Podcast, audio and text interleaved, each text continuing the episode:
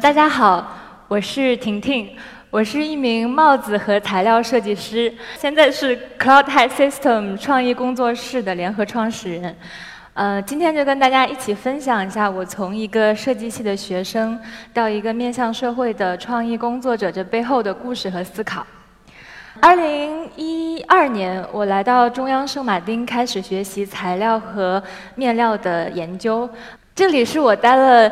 三年的地方，呃，圣马丁的针织工作室，我和我的朋友都戏称它是盘丝洞，因为我们每天没日没夜在这边织毛线，就很像一个一个的蜘蛛精。那到三年级的时候，我就想挑战自己一下，我说我想做一些非常原创和创新的东西。嗯，那什么是创新呢？那个时候我认为可能。能突然一下冲进你脑子里的想法，它也许令你很兴奋，但它往往不是创新，它很有可能是你之前看到的、听到的，呃，一些经历的重现和重组。而创新是需要你去带着这些初期的兴奋，更加的去逼近物质的本质和去挑战一些常识。那么在针织里面，什么是常识呢？我不知道大家有没有人去打过毛线，就是如果你打过毛线，就知道就是用最简单的针法织出的那个毛线片，它就是很讨厌，它的边缘一定会卷卷起来。我当时就很好奇，我说：“哎，你为什么一定要卷呢？”然后当时做了一些研究之后，我发现道理其实很简单，就是针织的正针其实比反针它更短小和和和和。狭窄紧凑一些，那么一个一个一个一个线圈汇集在一起，积少成多，量变引起质变，它就导致了这整个毛线片像海浪一样产生了一种很强烈的卷曲。我当时就觉得天哪，这难道不就是针织的一种生命力量吗？然后你再仔细一想，它其实它更是物理和数字在我们最日常生活中的一个美感的体现。所以我当时就决定，我要利用这个力量，不把它搞平，我要用它一起跟我做创造。然后要去指导和放大这个力量呢，我就需要我把目光放到了一些数学模型上。然后我的数学其实不是很好，而且一定程度上我还挺讨厌它的。所以当初看到这些数学模型的时候，我是以一个文科生很浪漫的角度去看他们的。就比如说。克莱因瓶，就是它给我的感觉就是，哎，它里外不分，很有意思。然后这个函数模型，那就是一个一个一个一个的数字，在不同的位置上组成了这样高低起伏的表面。还有勾股数，这样简单的几何的排布，它形成了大自然漂亮的形状。这是我们得到的一个实验结果。它是不是比我们刚开始看那个卷的毛线片，就丑丑的毛线片要可爱很多？其实我是只是给它了一个力，还有一个逻辑，然后那个针织它自己完成了剩下所有的工作。嗯，在这个过程中没有任何加就固形啊，或者是卷去它，这全部是它自然的形状。然后这是另外一个用这样的思路在一些基础织法上做的实验。最后，我把这些针织都做成了一个五彩斑斓的帽子，就是他们三个是这个系列里的。嗯，然后因为我觉得这个思维过程是非常有趣的，而这些帽子就很像这些抽象逻辑思维的物质体现。然后一个个帽子戴起来，很像人的脑袋上长出了思维的形状。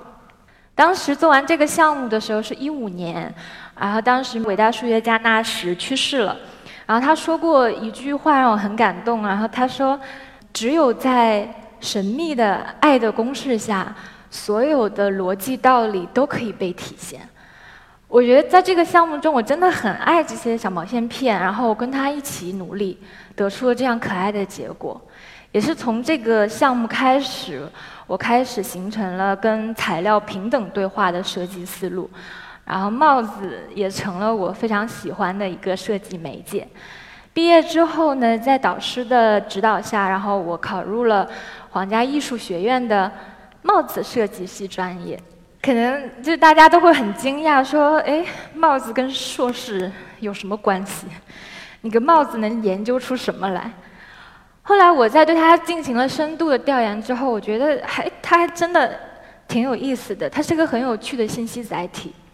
比如说，在过去，嗯，帽子经常是人身份地位的象征，然后在很多文化和宗教里面，它也是一个特别不可或缺的符号。还有就是，其实你想想看，我们在人在脑袋上顶一个什么东西，它真的是再显眼不过了，就是每个人都可以看到，所以它往往也是一个非常响亮的口号。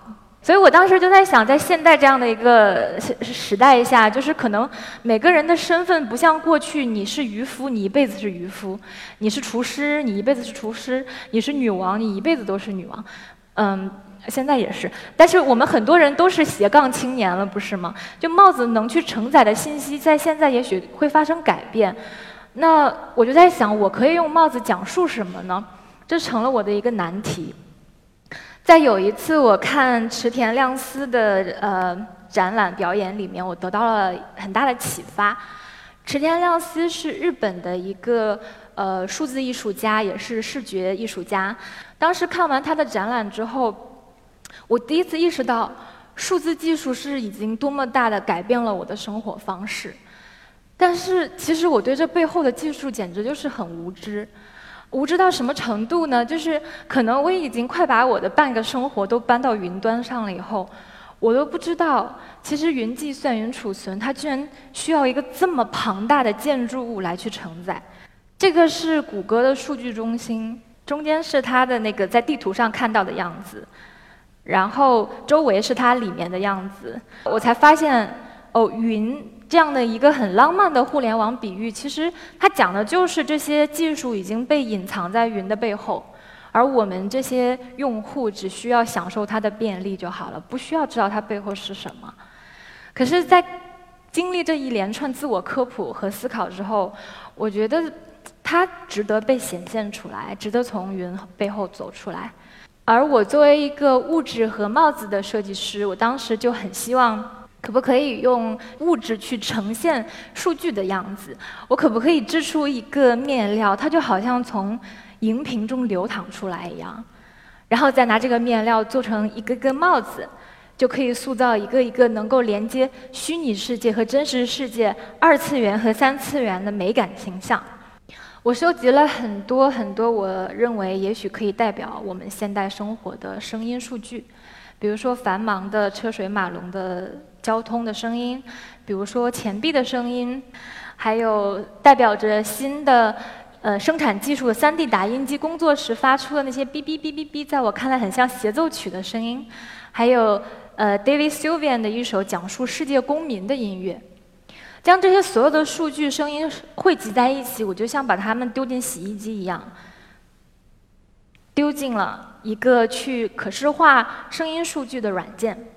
在这个软件里面，我通过调整不同的时间还有频率，找到了他们非常多我认为很好看的图案。那怎么把这些图案变成针织呢？在这个时候，我接触到了这样一台非常聪明的数字化制造的针织机，它是可以跟编程员一起去合作，将电脑上面的一些嗯很聪明的图案，然后像打印张纸片一样的织出来。我们平时穿的很多耐克啊、阿迪达斯的那个针织鞋面，很多都是它织出来的。这是很多声音的数据在电脑上的样子，而这些就是我用这个机器织出来的结果。你看它。其实是有数据的图案，但它同时呢又有针织和物质这样有趣的褶皱，所以就是拉动它的时候还真的蛮解压的。这个呢就是拿这样的材料做出来的帽子。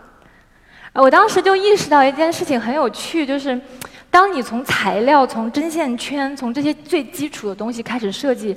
设计的时候，你你也许可以重新去定义一个东西，它能是什么？就比如说像这个帽子，我研究了一个棒球帽，它为什么能够很牢固地戴在人的头上？它的帽檐怎么跟这个帽的形状缝在一起？其实有很多学问。然后再用这个全新的材料去做这个最传统的事情，得到了这样的一个有趣的结果。然后用各式各样的这个面料，我就做出了一个大家庭。这些模特，他们每一个人其实都是很真实的我的朋友，他们不是时尚模特。你比如，她是我在地铁里认识的一个小姑娘，她其实有四分之一的中国血统。戴红帽子那个，她以前是做面料，后来是个厨师等等。随着这些不断作品的积累呢，我也就是得到了一些业内人士的关注。然后，在二零一六年，呃，阿迪达斯的呃。足球部门的创意总监 Sam Handy 邀请我去阿迪达斯的德国设计总部，看看我跟他的 team 能够擦出什么火花。然后我特别兴奋，虽然我表面很平静，但是我心里就是那个 doki doki 到已经快不行了。因为我从小就是贝克汉姆的超级迷妹，就很爱他。然后他又经常会光顾这个德国的设计总部，所以我真的是很兴奋。但是就是。就是要让大家失望了，就是我没有这个浪漫的邂逅，反而我邂逅了一个烂尾的项目。当时是一六年，然后所有人都在都在为那个俄罗斯的世界杯设计新的新的产品。然后因为数码针织特别的火，当时那个 Sam 就希望针织 everything，他就说你做一个针织的守门员手套吧。我希望从材料入手去设计这个手套，可是我跑遍了整个阿迪达斯的部门，都没有人能帮我做这件事情。原因是可能就是大家不知道这个大品牌内部是什么样。在阿迪达斯，很多很出色的设计师，其实他们是被困在电脑前面，然后当时就每天在画图，画渲染的很酷的效果图。然后再把效果图交给那个呃研发部门的人，然后研发部门的人再去供应商那边去拿到一个可行的样品，所以长长的这中间的沟通就有很多嗯妥协在里面，呃，我就觉得为什么不可以就是设计师也动手做些东西呢？但是不被人理解，所以我就无奈之下每天都待在一个呃材料库里面。那个材料库很少有设计师去，他那里面放了来自全世界各地进贡给阿迪达斯的面料，然后就跟皇上翻牌子一样，你知道，就是如果阿迪达斯的某个产品选中了某一个厂家的面料，那就是一个巨大的订单，然后也许可以养活这个工厂一年半载，然后最后就是皇天不负有心人，我终于找到了一块做鞋的材料。然后它比较符合我的预期，我把它从那个样品库里面带出来，送到匈牙利，做了几个手套的样品。果然，一个真实的东西就是比画在纸上的东西有说服力。然后 Sam 跟市场部的人非常的喜欢，他就从一个烂尾的项变成了个小明星产品。德国的守门员诺伊尔就定妆照就戴这个手套。然后我当时可以说是超级兴奋，一八年的时候，就像我要上春晚了一样，我把这个消息跟所有的我亲朋好友讲说，你们要看我的手套要在世界杯了，结果就很令人失望，就德国战车一到俄罗斯就哑火。就精神历史总是这样重复重演，然后他们就他们就连小组都没出现，而且不仅如此，还被韩国队灌进了两球。我当时真的是悲愤难耐，但还好我一个好朋友他很好很 nice，第二天发了张照片给我，他说：“婷婷你别难过，因为韩国门将戴的也是你的手套。” 然后，然后他说。你设计的手套是管用的，所以这个事情也就是以这样一个很有趣的事情是结尾收尾。可是你没有想到是，就这个手套把我跟一个八竿子打不到的地方产生了关系，就是中国的一个以以假著称的地方莆田。我当时在材料库里面，就是每天很无奈的翻着各种各样的材料啊，就是这样，然后发现了一个材料，就是我一看，哇！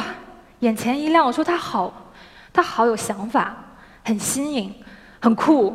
然后再一翻，哎，他来自莆田，就很冲击我。然后，嗯，很巧的是，我跟这个供应商的负责人在阿耶达斯有过一次碰面。然后他当时很兴奋，说：“哇，你是中国设计师，嗯，你是做什么的呀？”我说：“我其实是设计帽子。”他就眼前一亮，说。我们去年刚刚开了一个帽厂，我当时就想说哪有这么巧的事情啊？说你毕业以后要不要来看一看？然后我想，Why not？反正我也不知道这会发生什么。于是毕业了之后，我就来到了莆田。然后去莆田之前，我跟我跟大家一样，我搜索了一下，结果就是什么呢？就是这样充满哲理的关键词，很像是一个城市，然后被很多互联网的便签纸就贴满了。我不知道它背后是什么，这是我对莆田的第一印象。就两个字魔幻，因为真实的莆田其实其实跟我想象的不一样，因为当地还有除了造鞋之外，它还有一些传统产业，比如说他们有非常非常好的历史悠久的石雕工艺。在黄石镇是什么样呢？就是我坐着出租车一路，然后就看到繁忙的工厂，然后突然就在路边。就出现了一尊就是宁就是安详的佛祖，被遗弃的佛像在那边，这是只有我们当初做那种艺术拼贴画才会出现的形象，可是在这儿就很真实在我眼前。还有我发现，其实当地的那个传统文化保留的很好，就比如说这个照片上是他们普仙系的演员在门口晾着他们的假胡须，我就觉得好酷，我从来没见过这样的。场景，但是大家都知道，莆田当地就是不可避免就被鞋鞋这个事情围绕，然后，嗯，也有很多造假的这样的现象。它给当地人的生活，我觉得带来的是一种碎片式的影响。你就比如说这一侧的老奶奶，她白天的时候呢，在宫庙里面，就是他们要迎接。我记不清是三太子还是二太子到宫庙去，然后做了很多很好吃的汤圆，免费发给我。到了晚上，我接触到的老奶奶又是什么样的呢？就是坐在路边，前面摆了一串像串的蚂蚱一样的这个耐克的鞋面，然后腿上搭的无数根鞋带，手的手法特别纯熟，在穿那个假鞋的鞋带。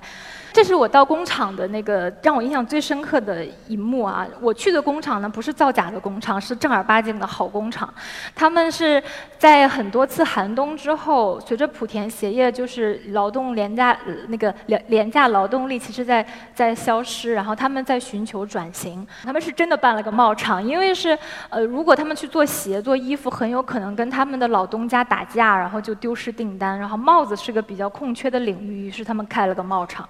你可以看到这个图案上，其实可能就是一个呃环保的这个图片，然后他们从互联网上摘下来，在上面盖了个帽子，把地球遮住，然后然后就说我们的使命是让全世界的人都爱上华丰帽，华丰是他们工厂的名字，然后怎么去完成这个伟大的使命呢？就是他们注册了这个工厂的第一个自主商标，叫 Live Free。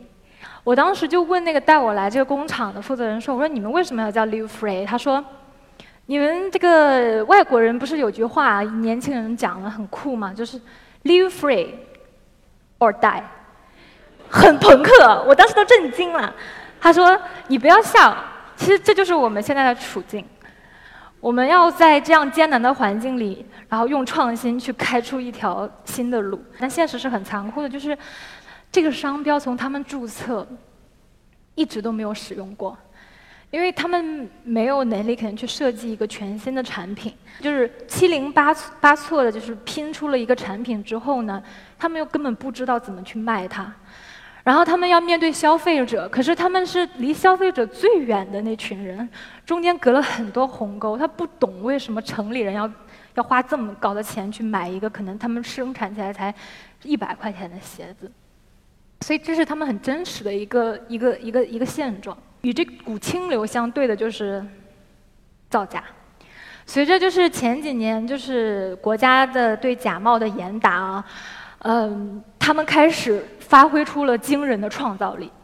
大家我如果了解莆田，知道莆田有一块地叫电商小镇安福电商城，那个地方以前是一块坟地，然后呃。地产商建立起了房子之后，没有什么人去住，于是它就变成了呃卖假鞋的人的根据地。嗯，在白天的时候，它像一个空城；到了晚上十点钟，就蜂拥而至的。阿茂骑着电瓶车，将无数的假鞋发往世界各地。也许你们中都收到过，因为你在淘宝上买的什么海外代购啊，然后那个美国发货啊，其实都是在这个地方发的啊。他们只是改了一下发货点，都是来自我们大莆田。那他们怎么震惊我的呢？他这个创造力，就是你看到，你不是说我假吗？我我不假，我创造一些东西。他们注册了什么商标？他们注册的是 Van Soso。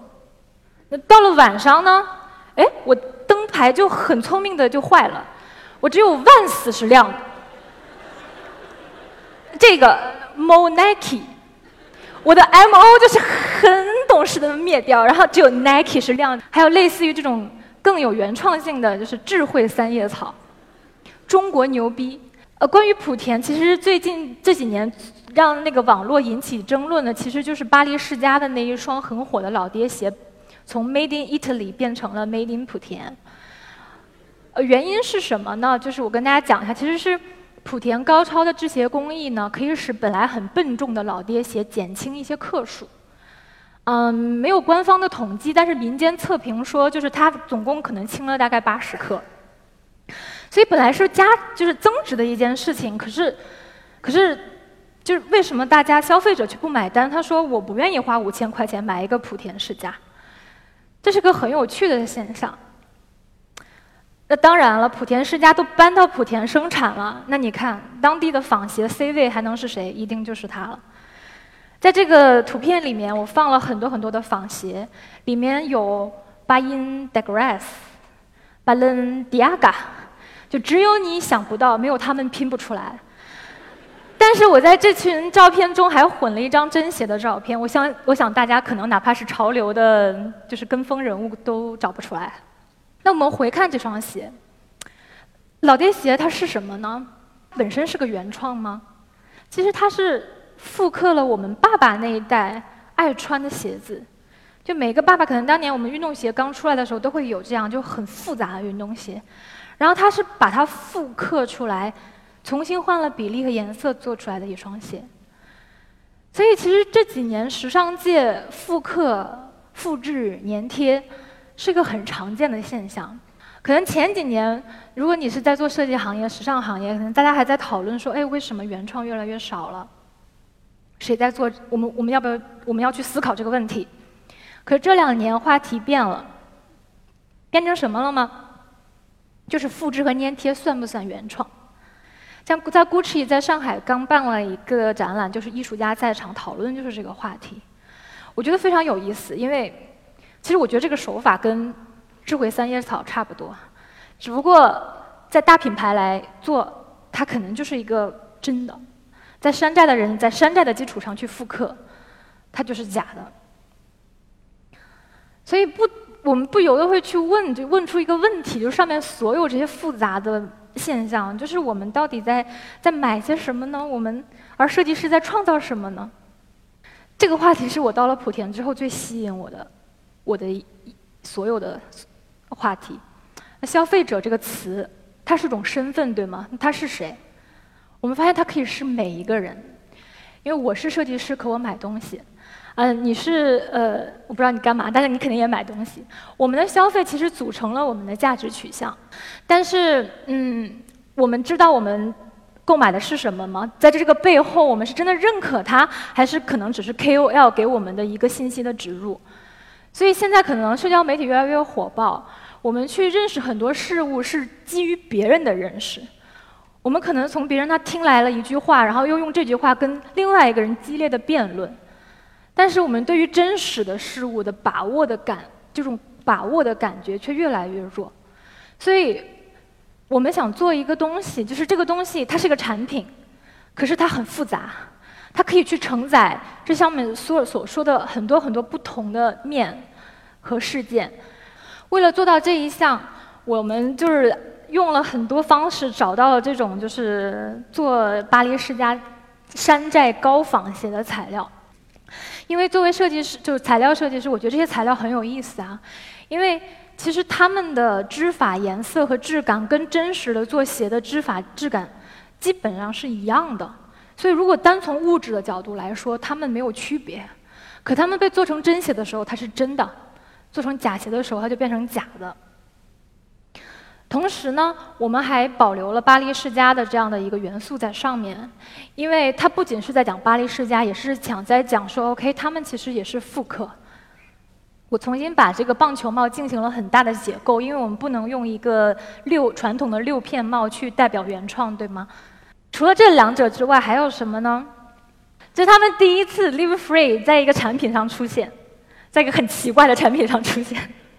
同时呢，我们还把幕后的工厂里的一个师傅老杨的签名、亲笔签名印在了这个帽子上。这个是老杨，这是我昨天晚上管他要的照片。对，他，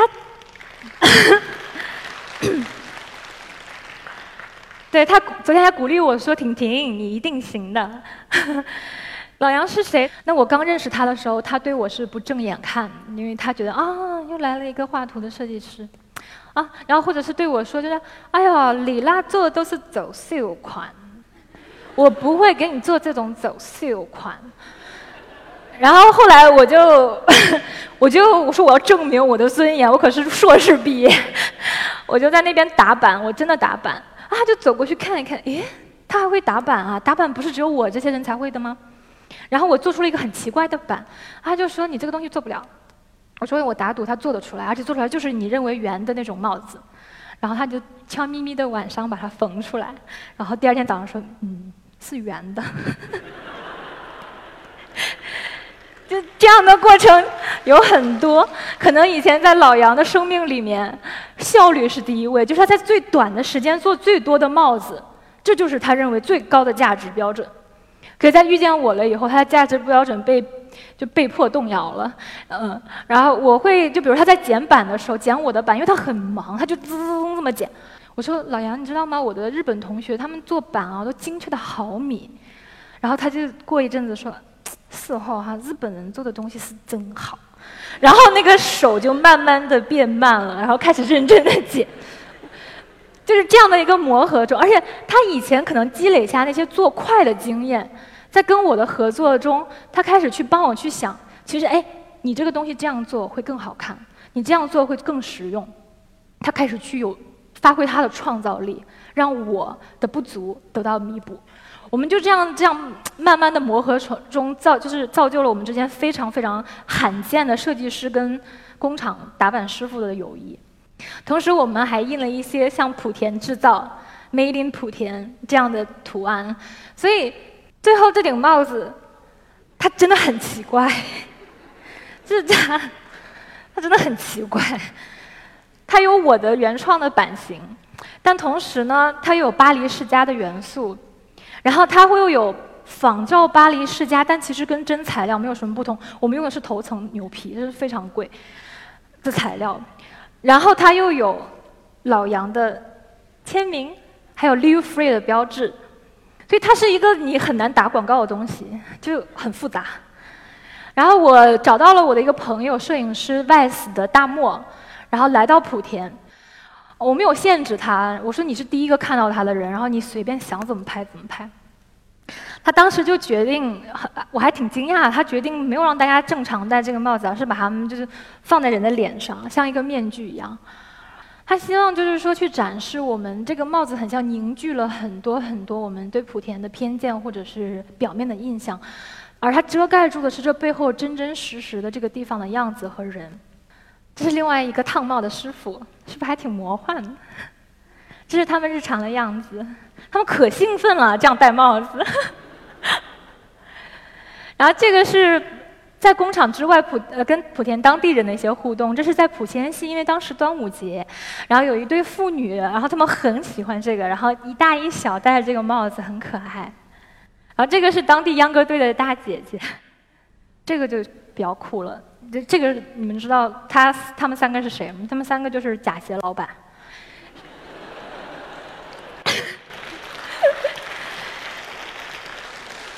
大漠是个非常勇敢的摄这个摄影师，就到了安福电商城，就去把帽子扣到人家卖假鞋，可能就身家千万过亿的人脸上。但他们的反应，他们对新事物的接触的这个这个限度真的很大，让我惊讶。就他们很兴奋，说：“哇，你们很能想啊，拿这个鞋做帽子。哎，你们要不要跟我合作一下？我有渠道帮你们卖啊。”这一张是一个真实的阿茂，阿茂是当地骑着电瓶车去运假鞋的人的统称。你可以看到他堆的这些呃鞋盒子，其实就是等等下要寄给大家的假鞋。我们为了这一百，呃，我们做了一百顶帽子，然后为了发布这一百顶帽子，我们精心策划了一个发布会，然后我们把老杨，把工厂背后的人都邀请到了上海。然后与此同时，在同一个空间里面，还有他们可能从来没想过来自，比如说《外 e 好心日报》的一些记者、媒体朋友，然后还有很多他们最想见到的消费者，然后还有很多潮流界的人。这是老杨，他那天真是。西装笔挺的出现在我的面前，我很感动。然后他手上当时戴了一串那个珠串，我说：“老杨，你什么时候就开始 fashion 了？”然后他说：“不是的，这是鸠总在我来之前给我的护身符，是我等会要靠他保证我口齿伶俐。”其实他只说了一句话，就是对，在我们和婷婷的共同努力下，我们创作出了这个一百顶帽子，就没有了。然后这是鸠总，然后他当时正在讲说，我希望让做，还是那句话，我希望能做让全世界都喜欢我们的 Live Free 的帽子。当时他眼睛已经还有有点湿润了。这顶帽子最终卖出去了吗？这是我当时最担心的。很幸运，它它很快就被人买空了。它很便宜，两百多块钱，其实整个成本包括实习生做它整个我们的花费。但很有趣的是，它卖它卖向的人是很不同的。有来自故宫博物院的订单，有来自电竞大厦的订单，然后也有一些我完全不认识和我很崇拜的设计师的订单。然后我们有收到很多非常好的回馈，他们真的担得起 KOC 这个词，就是意关键意见消费者。有一个五十岁的大姐就说：“我可能是你们最年龄最长的那个消费消费者了，哦，我觉得你们做事情非常酷，关注社会，我认可。”然后有个同济的那个呃实习生，他完全不知道巴黎世家是什么，但他当时看到里面老杨的签名之后，他非常的感动，他是他希望来一顶，所以他认可这个帽子的角度是他认可这背后的人。最后还有一个靠着买莆田的假滑板滑板鞋去支持他最爱的滑板的。滑板爱好的一个小男孩儿，因为他真的没钱。他说：“我从我这是我第一次花这么多钱买一顶帽子，因为我看到有人给莆田做一些事情，我想支持一下。”然后非常认真的把这个帽子的评测发给我，然后说我爱莆田。